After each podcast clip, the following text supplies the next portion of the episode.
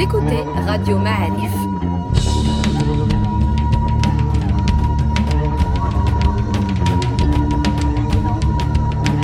Le podcast Histoire.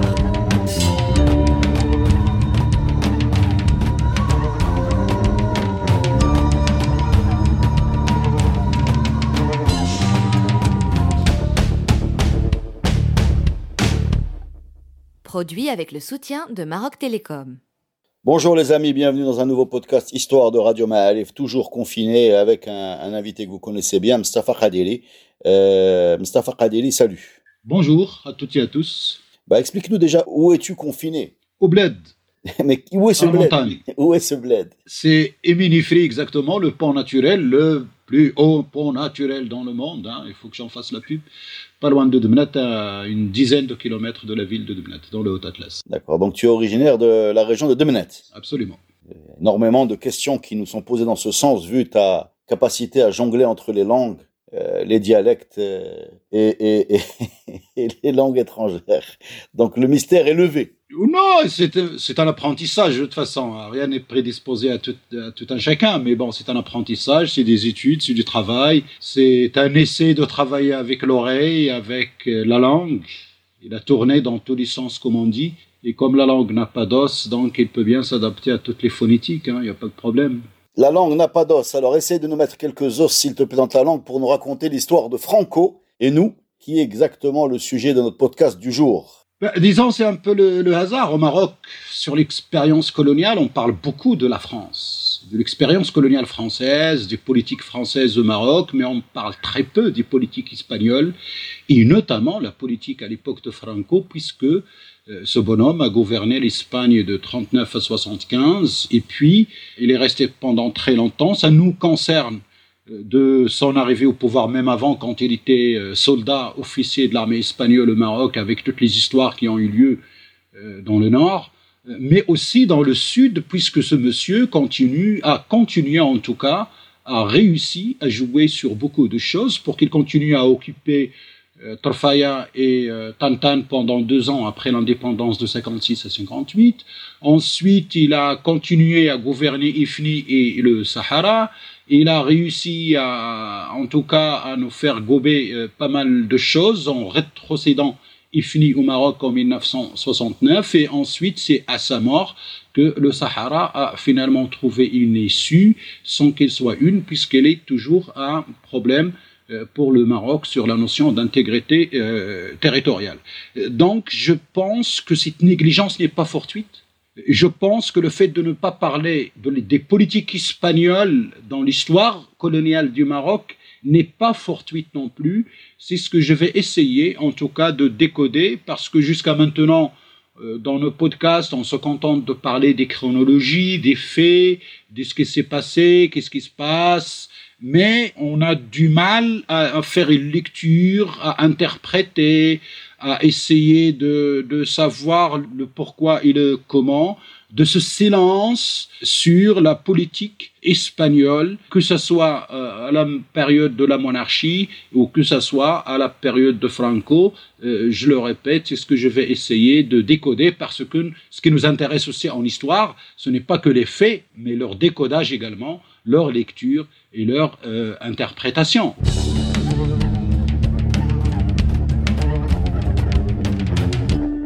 Commençons par le début. Alors Franco est, est un militaire euh, colonial au Maroc, c'est bien ça? Oui, il fait partie des officiers de l'armée coloniale espagnole qui ont gravé les échelons très rapidement grâce à la guerre du Maroc. D'accord, donc est-ce qu'il fait partie de ces, ces officiers qui ont pris part au, au combat du Rif euh, des années 20 Oui, il paraît qu'il a été blessé. Et c'est pour ça qu'on lui avait confié une revue, la, Revista de las Tropas Coloniales, une revue qui était consacrée à l'armée, à les histoires de l'armée, donc il s'en est occupé à peu près vers 1925. Il paraît qu'il a été blessé euh, dans des opérations de l'armée espagnole, pas à Anoual, entre Anoual en 1921 et 1925. Mais c'est pas ça le plus important parce qu'il fait partie au fait d'un courant à l'intérieur de l'armée euh, espagnole qui s'appelle les africanistes, ceux qui soutenaient la guerre de l'Afrique, la guerra de l'Africa, c'est-à-dire la guerre du Maroc, contrairement à l'opinion publique espagnole qui était opposée à toute politique coloniale de l'Espagne à l'extérieur de l'Espagne et depuis ce qu'ils appellent les grands désastres de l'Espagne, la perte de Cuba, de Porto Rico et des Philippines à la fin du XIXe siècle. À partir de ce moment-là, l'opinion publique espagnole était complètement opposée à toute guerre coloniale et à toute expansion coloniale, puisque l'État a perdu son honneur, comme on disait.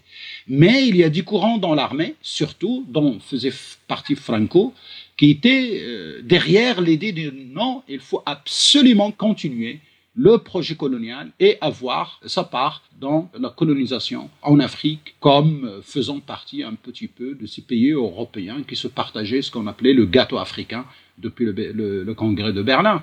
Et c'est ce courant-là qui va finir par imposer sa vue, parce que vous savez, depuis ce qu'ils appellent le désastre de Anoual, l'idée générale, même à l'intérieur de l'armée, y compris Primo de Rivera, qui va faire un coup d'État en 1925 pour prendre le pouvoir de force et annuler toutes les institutions démocratiques en Espagne, Primo de Rivera, au début, avant 1925, était contre la guerre du Maroc.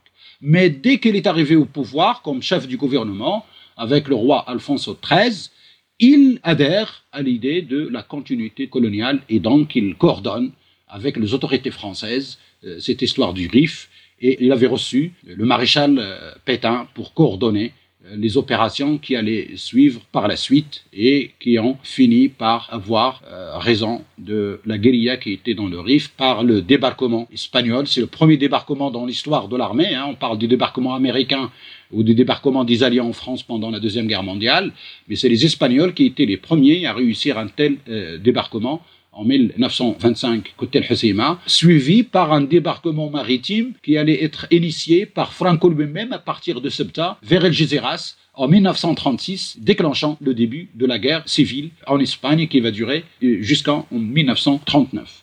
Donc voilà un petit peu l'ambiance. On parle de débarquements dans les, dans les deux sens. Hein. le premier débarquement, euh, c'est pour euh, débarquer en Afrique. Le deuxième débarquement, c'est pour prendre le pouvoir en Espagne. Hein. On est bien d'accord qu'il n'y ait pas de... Ben, absolument. Et je crois que le premier débarquement dans cette série-là, c'est celui de Tariq ibn Ziyad. D'accord. ça se rejoint. Hein.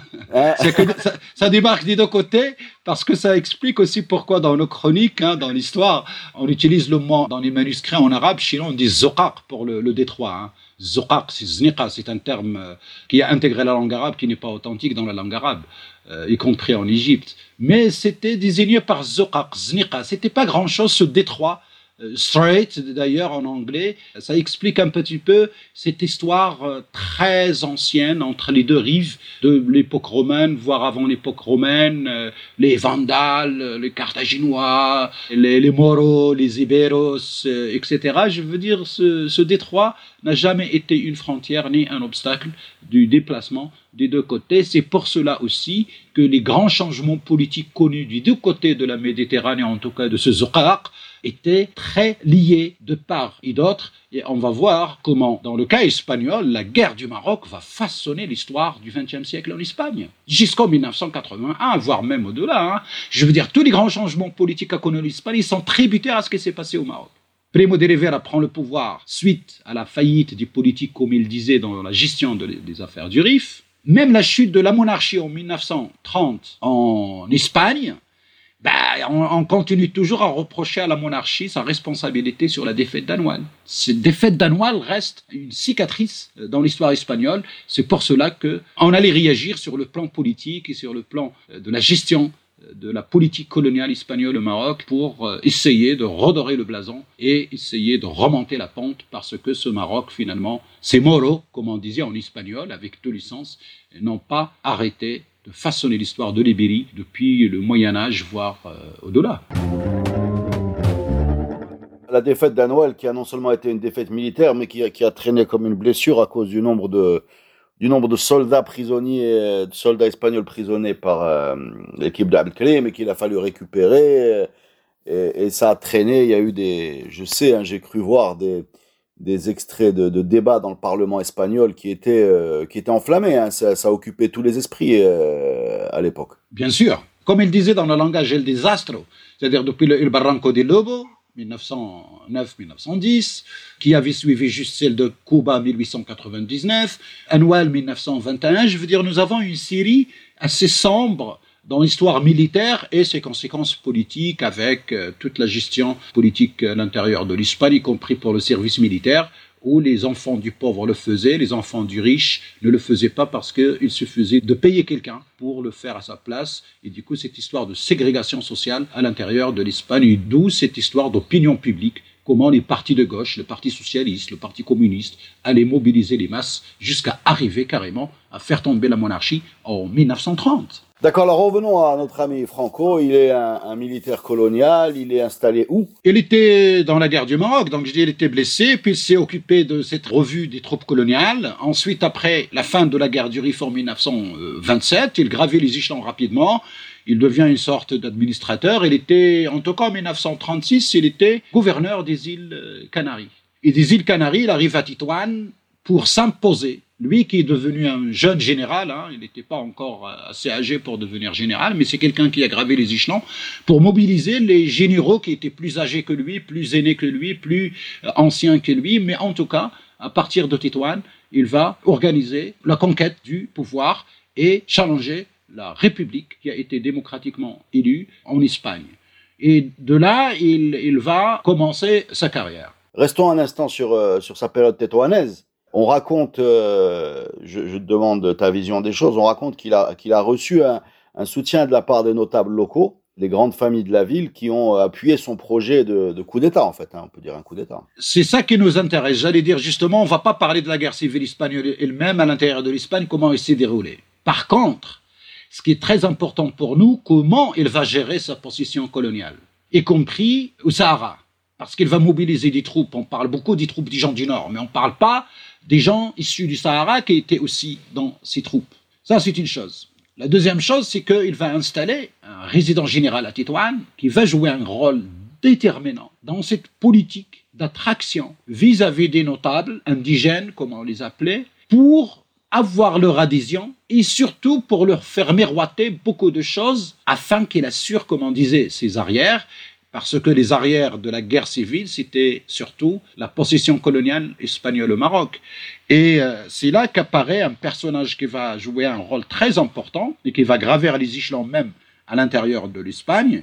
Je parlais de général Juan Begbeder qui va être résident, ou la Alto Commissario, l'équivalent des résidents général français de Rabat, Alto Commissario à Tétouan, et qui va devenir ambassadeur de Franco chez Hitler, juste après, c'est sa promotion, et ensuite il va devenir ministre des Affaires étrangères de euh, Franco. Et nous avons une, euh, des photos de Juan Begbeder à Berlin, avec le drapeau nazi euh, derrière, tout canton, avec sa belle blonde, comme on dit, à côté, lors d'une cérémonie ou un événement quelconque à Berlin. Alors, tout va reposer sur cette politique que va suivre ce Juan Begbeder à Tétouan pour assurer les arrières, attirer les notables de son côté, faire une politique indigène qui va dans le sens de la stabilisation du nord du Maroc comme base de départ des troupes qui allaient être recrutées un peu partout. Le débarquement qui se faisait à partir de Ceuta vers Algeciras, le premier débarquement, d'ailleurs on va en parler à un tableau qui n'existe pas sur Internet, mais qui existe dans un musée à Ceuta. Ce tableau de peinture est réalisé par celui qui va fonder l'école des beaux-arts à Tétouan par la suite. Et c'était l'aviation allemande et italienne qui ont assuré la protection de ce premier convoi de, de Franco, de Ceuta vers Algeciras, en 1936. Mais il y a combien de soldats là? On parle de combien de monde là qui, qui débarque oh bah, au, premier débarquement, j'en sais rien, peut-être 20 000, 30 000, mais après, ça va être alimenté au fur et à mesure, jusqu'à ce que les Moros constituent une bonne partie euh, de cette armée mais au fur et à mesure également, Franco va recruter dans les régions conquises en partant de l'Andalousie, parce que justement, il va, il va jouer sur une politique qu'on va appeler l'andalusismo, euh, que ce soit sur le plan interne espagnol, sur, ce soit sur le plan du protectorat au Maroc. Euh, c'est ça qui nous intéresse aussi, toute cette notion cet imaginaire qu'on va avoir au Maroc après l'indépendance jusqu'à pratiquement aujourd'hui sur la notion d'Andalousie et de l'image de l'Andalousie l'image de ce qui est andalou, tout ça n'est pas le fruit du hasard. La politique française de son côté avait fait la politique arabe, la politique berbère, la politique musulmane, la politique juive, la politique indigène en, tout, et on retient beaucoup de la politique française les fameuses politiques arabes et les politiques berbères et les politiques musulmanes. Mais la seule politique que va suivre Franco, c'est la politique andalouse. Et on va essayer de la décoder à travers la politique que va suivre Big Beder dans le nord, qu'il ne va pas suivre au Sahara, et on va essayer de comprendre aussi pourquoi, parce qu'on parle beaucoup des nationalistes du Nord, mais on ne parle pas des nationalistes du Sahara. Tout simplement, ils n'existaient pas, les nationalistes du Sahara. Mais pourquoi les nationalistes n'existaient pas au Sahara? Pourquoi les nationalistes existaient dans le Nord? Pourquoi Franco a fait la promotion des nationalistes du, du Nord? Pourquoi le Sahara, on n'en parle pas? On ne commence à parler du Sahara et du nationalisme Sahara que dans les années 70. Le nationalisme n'a jamais existé. Mais qu'est-ce que c'est que le nationalisme? Rapidement, c'est les gens qui ont été à l'école et qui ont appris. Au Sahara, Franco l'Hispanie, d'une manière générale, ne s'est pas intéressé à la scolarisation des Saharaouis. L'école au Sahara ne commence que dans les années 60. Après la découverte des, phosphates, euh, vers 64-65. Revenons au nord. Euh, euh, on a compris que le Nord était important, que les élites avaient adhéré au projet de Franco, mais qu'est-ce qu'il leur a promis pour qu'ils adhèrent? Est-ce que c'était des comptes à régler avec la gauche espagnole? Euh, ou est-ce qu'il y avait un, deal un peu plus direct et, explicite? Il est composite. D'abord, Big Beder va les pousser à créer des partis politiques. Tous les partis politiques du Nord ont été créés avec l'autorisation de Big Beder et sous sa, main. Que ce soit le parti de Abdel Khalq ou que ce soit le parti de Mekin Nasseri.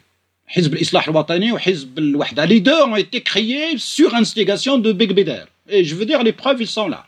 Ensuite, ils leur donnent de l'argent pour créer une presse. Une presse qui exprime leurs idées. Et on a les noms de nationalistes du Nord, comment on les appelle. On va en citer quelques-uns. Je veux dire, ils vont jouer des rôles très importants après l'indépendance du Maroc et ils vont continuer à reproduire les notions les idées de la notion de culture que Franco leur avait inculqué sur l'identité. Un petit détail, un élément basique de rien du tout. On avait adjugé que Tétouan était la sœur de Granada, puisqu'on a construit l'idée que ce sont les Andalous qui se sont échappés de Grenade qui l'ont bâti. Ça, c'est une mythologie née au moment de l'Espagne. Alors, qu'est-ce qu'il y a dessous? Ça veut dire que l'origine de la civilisation, ce n'est pas Tétouan, c'est Granada. Mhm. pourquoi pas? Regardez comment tout ce que nous on avait créé au Moyen Âge, non, ça devient la source et nous on est l'imitation. Voilà le sous-entendu de cette histoire. C'est parce que nous au Maroc aussi, on fait la promotion de l'Espagne, on ne fait pas la promotion au Maroc en croyant que, en présentant Titoine, ou la Fès, ou tout ce qui est beau chez nous, comme d'origine andalouse. Parce que nous, d'une manière inconsciente, on ne fait que reproduire le, discours colonial sur une Andalousie imaginaire. Oui, mais tu ne contestes pas que il y a eu une énorme, c'est même toi qui nous l'as dit dans d'autres podcasts, une énorme arrivée massive suite à la reconquista de populations euh, andalouses qui sont installées dans le continent africain, c'est-à-dire euh, la perte de l'Andalousie a, a, a, bougé du monde. Et ce monde-là, effectivement, c'est bien ce que tu nous as dit, s'est installé, Tétouan, Chaouen, Fez, Rabat, etc. Ça, ça existe, ça, non? Non, c'est clair. Mais le savoir-faire. Même à l'époque de Franco, d'ailleurs, ce, monsieur qui a créé le Mariano Bertucci, peintre, c'est lui qui a peint ce tableau de, Franco, Mariano Bertucci. Il y a ces tableaux sur Internet. J'invite les gens qui nous écoutent à regarder ces, peintures, mais je vous dis, le, tableau où il fait l'éloge de Franco lors de le premier débarquement de Ceuta vers Al Jazeera, s'il ne figure pas sur Internet, il est au musée de la Légion espagnole à, à Ceuta. Mais il n'est pas en ligne. J'ai bien vérifié, il n'est pas en ligne. Euh, donc, pour le voir ce tableau, il faut aller à Ceuta, au musée de la Légion euh, étrangère. Euh, ce monsieur Mariano Bertucci, c'est lui qui va nous dire que ces gens-là qui viennent d'Andalousie ont amené le savoir-faire, la finesse, le raffinement, l'art manuel, l'art de la tapisserie, de la cordonnerie, de, du bois, etc., etc. Mais bon, qui a construit cela à la base منين جا ذاك البني ياك الاندلسي سو لو بي دي فاندال على لوريجين الوغ كي داروا هاد لي فاندال حتى ولاو حتى هما تيبنيو القصور الصف تمشي لالومبرا وتلقى لو سيدر ويقول لك هذا راه تاع لي فاندال سافا با نو تو لي بالي دو ماروك que ce soit les palais royaux, les palais, les palais des, les palais des pachas, des caïds, c'est le bois de cèdre qu'on a sur les plafonds, qui a des qualités particulières, c'est pour cela qu'il est choisi.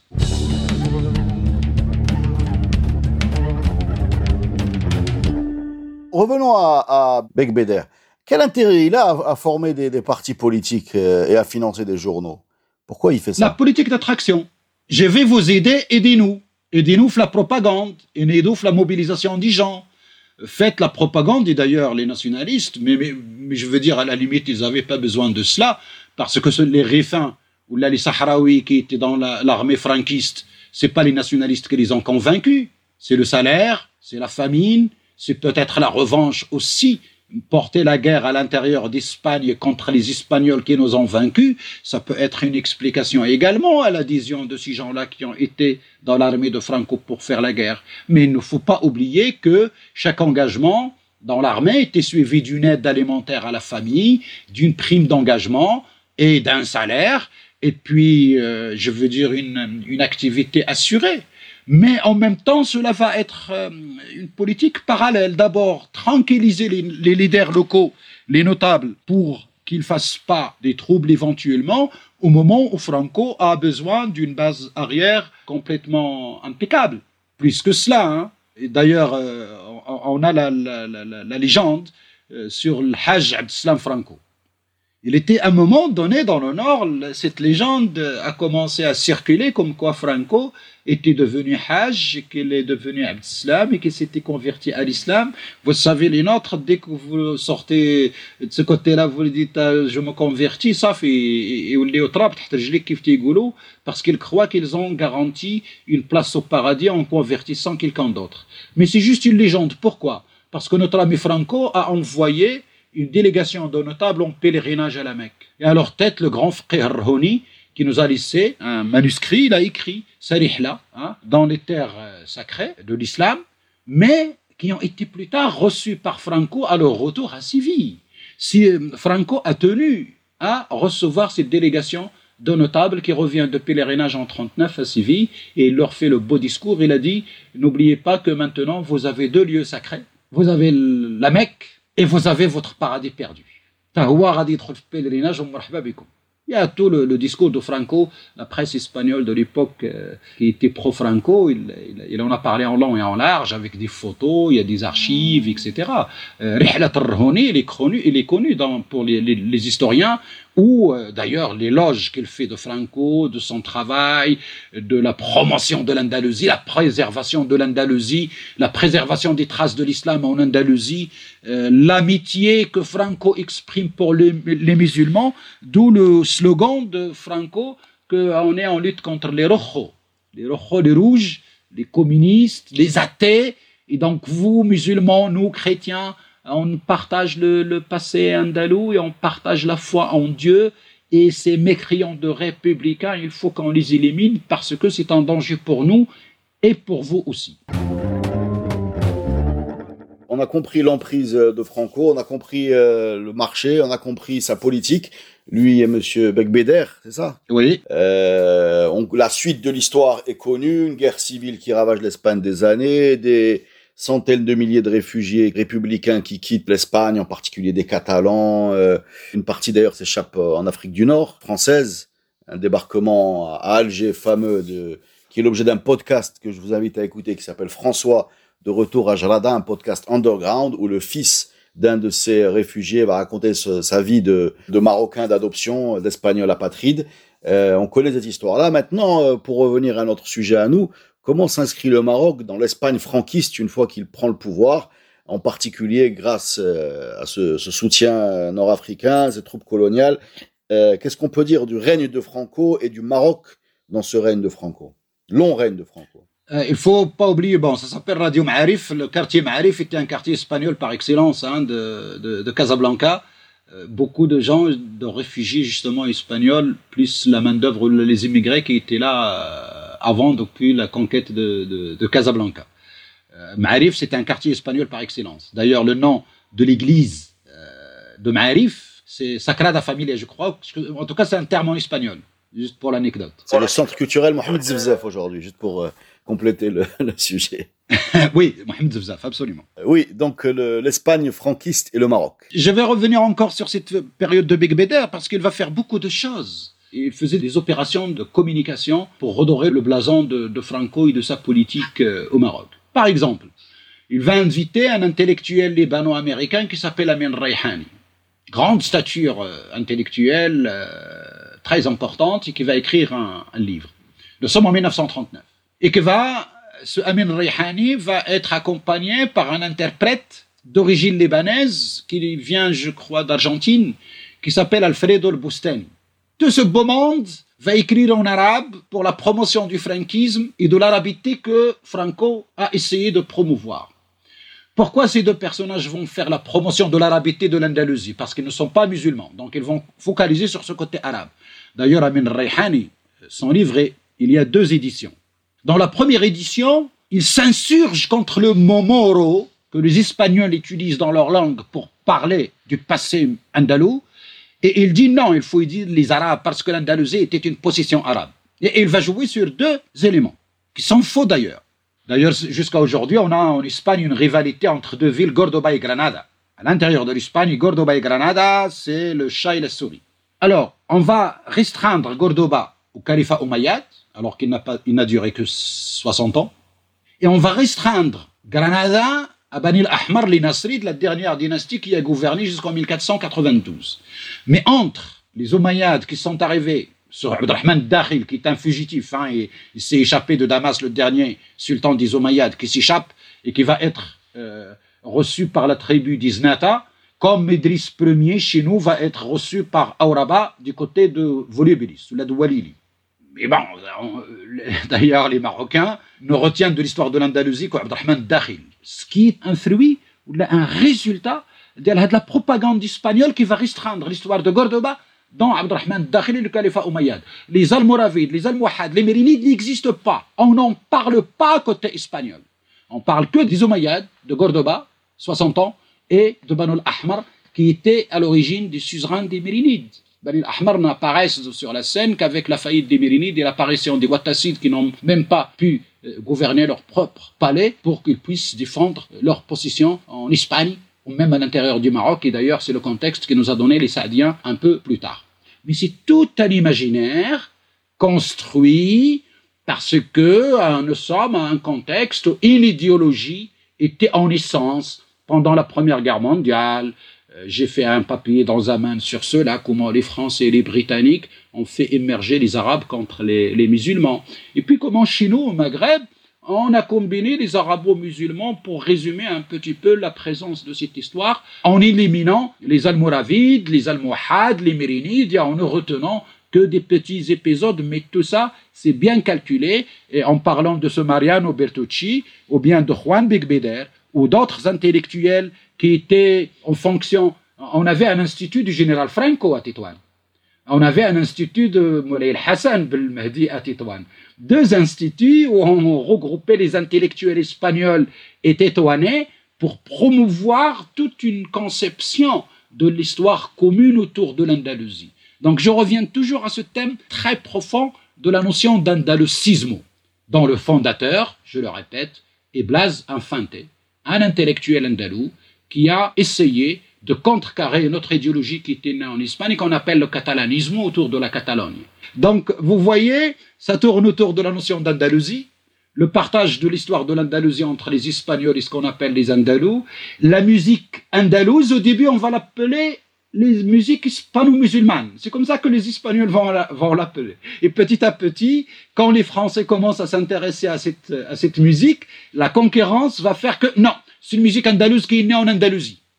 Et les Espagnols vont revendiquer que seul Tétouan peut se targuer de posséder cet héritage parce que ni Fès, ni Oujda, ni Ouhran, ni Tlemcen, ni Alger, ni Tunis ne peuvent prétendre parce que selon les Espagnols, les vrais Andalous sont les habitants de Tétouan, les autres sont corrompus, donc il n'y a que les Tétouanais qui peuvent comprendre et jouer cette musique que finalement on va appeler andalouse, alors que chinois à l'origine il s'appelait l'ala. Il ne s'appelle pas comme ça. Il ne s'appelle andalouse que depuis les années 30. Mais avant ça, l'ala. avançons dans, dans ce franquisme euh, aux commandes. Comment il va se comporter avec... Euh, c'est quand même sous Franco que le Maroc devient indépendant, enfin le nord du Maroc. En 1956, Franco est bien aux commandes. Oui, c'est pas le nord qui l'intéresse, Franco. C'est le Sahara. Regardez, même l'armée de libération nationale marocaine commence sur territoire, euh, au territoire du nord. et Franco va fermer les yeux. Parce que l'armée de libération nationale euh, tapait sur la zone française, mais n'a jamais tapé dans la zone espagnole. Il ferme les yeux. Il sait que l'indépendance du Nord ne le dérange absolument pas, que le Maroc retrouve sa souveraineté. D'ailleurs, Franco n'a jamais reconnu Ben Arfa. Il était contre. Parce que les Français ne l'ont pas consulté, tout simplement, ils l'ont mis devant le fait accompli. Donc, du coup, le Nord est devenu comme une sorte de lieu de résistance à Ben Arfa. Et le Nord va avoir des grades, hein, avoir, avoir des grades avec les Espagnols sur cette histoire-là, mais tout simplement parce que les Français ne l'ont pas consulté. Mais c'est pas le Nord qui intéresse Franco, c'est le Sahara. D'accord. Pourquoi le Sahara l'intéresse? Ben, il voyait loin. Il voyait loin parce qu'il sait aussi, au fond de lui-même, que le véritable ennemi de l'Espagne, c'est toujours le Moro. Vous savez, ils ont toujours cette crainte d'une, d'une reconquista à l'envers. Le Moro du Sud, il est trop loin.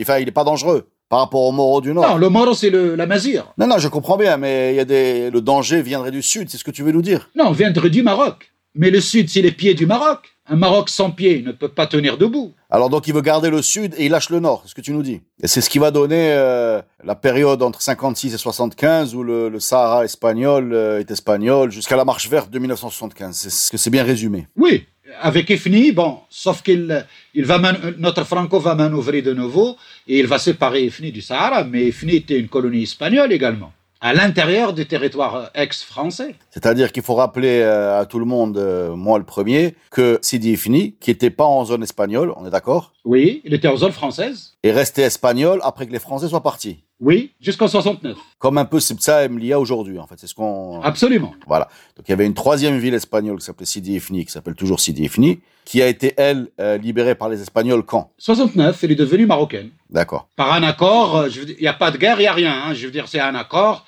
on se met d'accord et le Maroc récupère euh, son territoire. Comment elle s'appelait si définie en Espagne? Santa Maria del Mare Pequeña. Santa Maria del Mare Pequeña لا مريم ديال البحر الصغير هذاك الشيء حنا زدناها سيدي وما راه ما كاينش شي سيدي يفني تما يفني هو البحر الصغير D'accord. Et la suite de, du départ de l'Espagne en 75 se passe euh, suite à la marche verte et là Franco est mort. Oui, c'est au moment de transition justement que ce deal a eu lieu entre l'Espagne et le Maroc par une transmission de pouvoir. Je veux dire, là, là aussi, il y a un détail très impressionnant, c'est que l'administration espagnole avec l'administration marocaine vont faire une passation de pouvoir. Les Marocains n'arrivent pas de force comme ça, ils enlèvent les choses. Non, loin de là. Je veux dire, ça se passe comme une lettre à la poste, par des accords, pour qu'une administration remplace une autre et une transmission de pouvoir entre deux États. Euh, c'est un détail peut-être insignifiant, mais il a son pesant en or puisque les deux délégations marocaines et espagnoles se retrouvent ensemble à Lyon, on fait descendre le drapeau espagnol par les Espagnols, et les Marocains lèvent le drapeau marocain. De là, Franco ne verra jamais ça, en fait. Non, non. Mais vieux loup qu'il était manœuvrier, il a manœuvré durant toutes les années 60. Vous savez, le roi Hassan II a visité l'Espagne trois fois, en 63, 65 et 69. Et toujours, c'est le dossier du Sahara qui était à la table. Mais vieux loup qu'il était, euh, Franco, il a essayé de retarder au maximum cette échéance, tout en sachant qu'elle était, euh, comment dirais-je, légitime. Mais euh, vous savez, Franco, à cause de ses connivences avec Hitler et, Mussolini, il a sauvé sa tête parce qu'il n'a pas participé d'une manière directe à la Deuxième Guerre mondiale.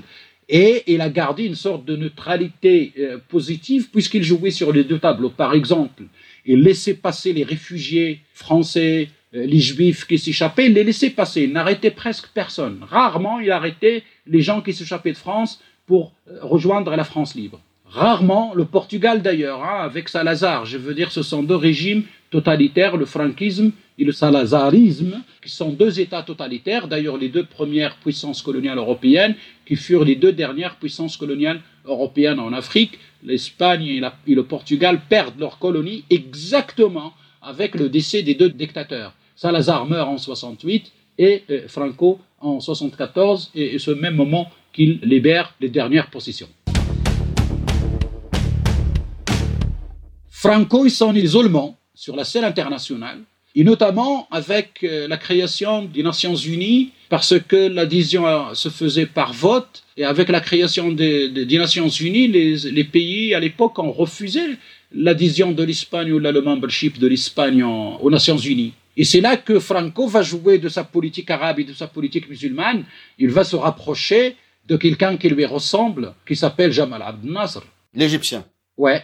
et ils vont faire des accords par la création d'un institut culturel égyptien à Madrid, à qui euh, Franco va confier tous les trésors des manuscrits en arabe. Quand on désigne par manuscrit arabe, c'est une faute grave que les chercheurs commettent en parlant de ces manuscrits euh, en arabe, parce qu'ils sont écrits en arabe par des savants qui peuvent être euh, des Chinois ou, ou des Hottentots. Hein, quand on est savant et quand on fait une formation de savoir, c'est là qu'on écrit. C'est pas par euh, naissance qu'on écrit. Donc la nuance entre manuscrit arabe et manuscrit en arabe, dès qu'on utilise les deux mots, on voit la nuance. Bref, Franco va essayer de faire une politique d'attraction vis-à-vis de Abd Nasser, qui va mettre la main sur la Ligue des États arabes, et c'est par les voies de la Ligue des États arabes, sous l'autorité de Jamal Abd Nasser, que l'Espagne va enfin accéder comme membre des Nations Unies en 1956. En même temps que le Maroc, le Maroc indépendant à peine, il devient membre, je veux dire, personne ne s'oppose à la candidature du Maroc,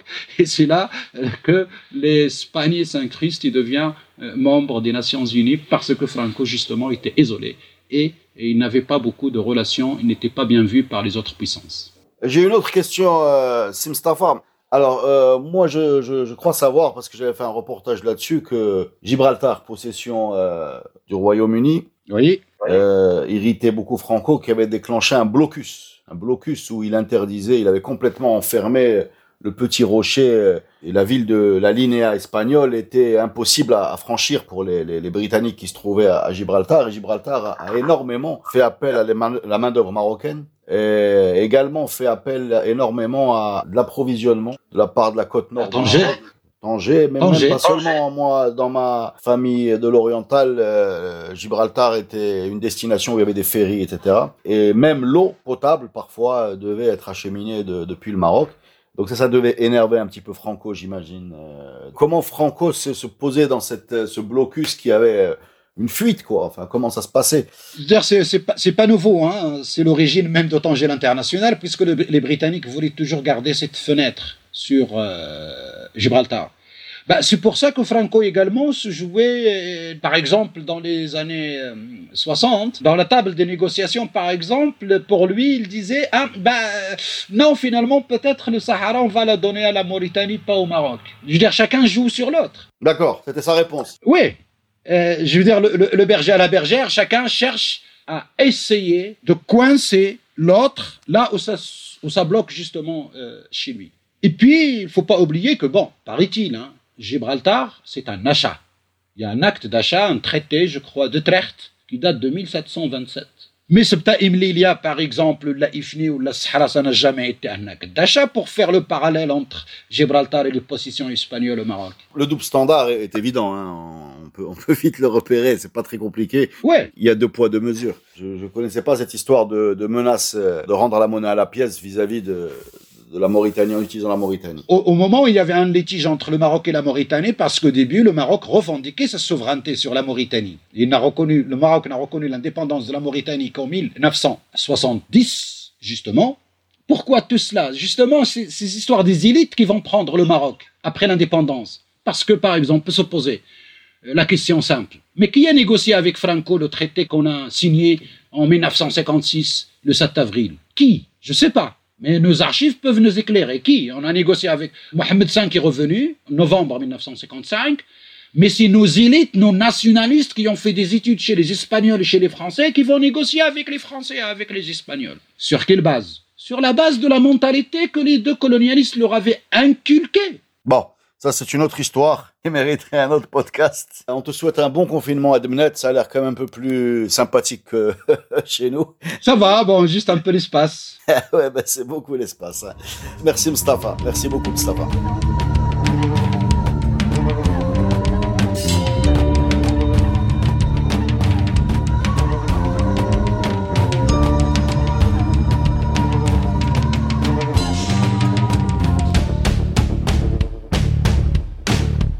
Podcast est produit avec le soutien de Maroc Télécom. Maroc Télécom, un monde nouveau vous appelle.